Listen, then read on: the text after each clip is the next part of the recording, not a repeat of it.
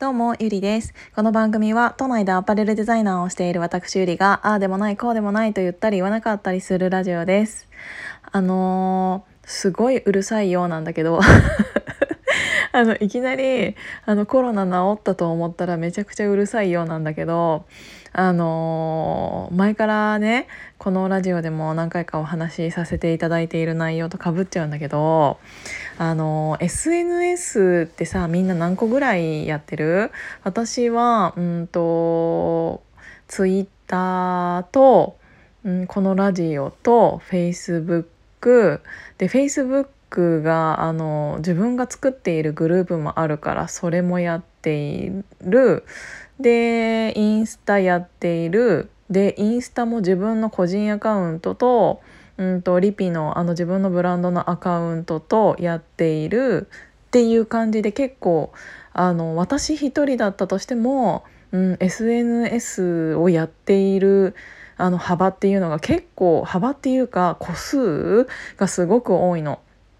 でこれは自分でもすごく大切にしていることっていうか、うん、思あの人の SNS を見ていて思うあの反面教師として思うからそれだけはやめようって思っているのがあの無理して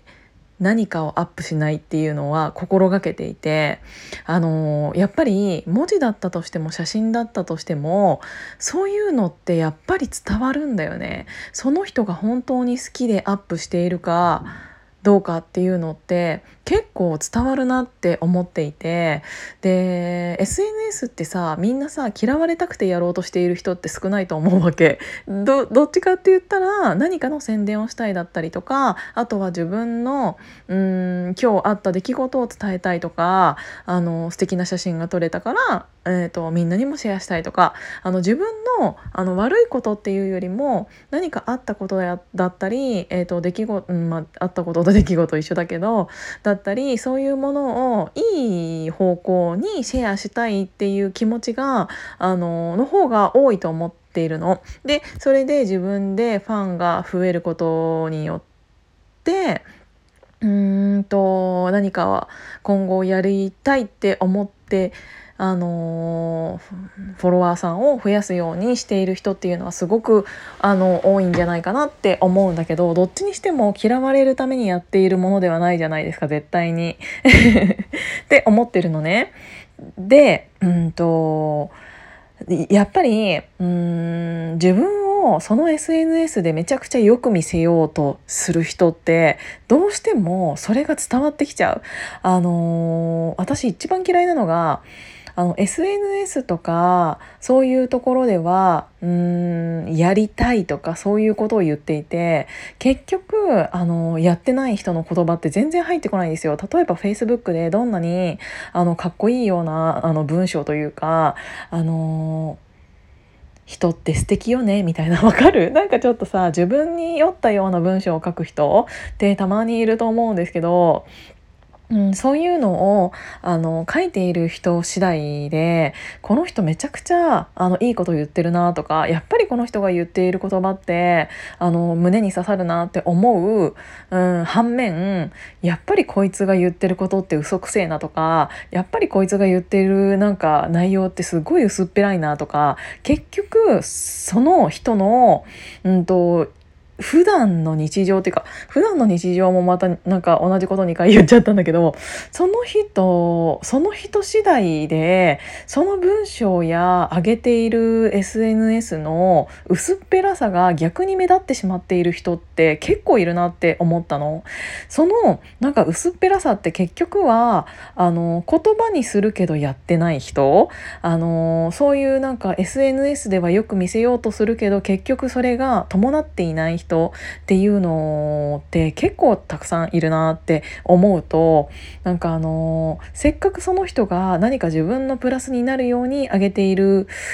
のであろうものなのにマイナスになっているっていうその人がアップすればアップするほどマイナスになっているっていうあの逆の方向に行っちゃっている人っていうのがすごく、まあ、すっごいそんなにたくさんいるわけではないんだけど目につくあ無理してんなとかうんこれかっこいいと思ってやってるんだろうなとかうんなんかそういううんものが目についてしまうと、うん、せっかく上げている SNS なのにうんとその人のマイナスになってしまうのであればうん、そんなそんな無理してっていうか無理して自分をよく見せようとすることによって逆にその人のマイナスになっているんだったらあげない方がいいんじゃないって思ったりするのね。うんなんか私はこんなに毎日いろいろ喋っている側だからあんまりなんか強くは言えないけど、うんと本当に努力している人ってあの見えない努力をしているというかあのちゃんと、うん、わざわざ SNS にアップしていなくてあの努力している人の方が多いと思っていてである程度の空き時間だったりとかそういうものを作ってあの何かを配信している人っていう人だったらちゃんとそれがそれに伴っているんだけどなんか配信だけにあの力を注いじゃっている人ってやっぱり結局それがその人に伴っていないからあの文章だったり言葉だったりっていうのがすごく安っぽくなってしまって、うんと、きっとその人的にはこんな文章を書く私素敵でしょとか思っているのかもしれないんだけどそれが逆に裏目に出ているっていう人が、うん、結構目についてしまうから。やっぱりそういうのってすごく相手側にも伝わっちゃうよって思ってうんなんかそこら辺無理してやっているのであればやめちゃった方がいいぐらいマイナスになっちゃってる人っていうのを見かけるとなんか残念だなって思って私はこうにはならないようにしようって思って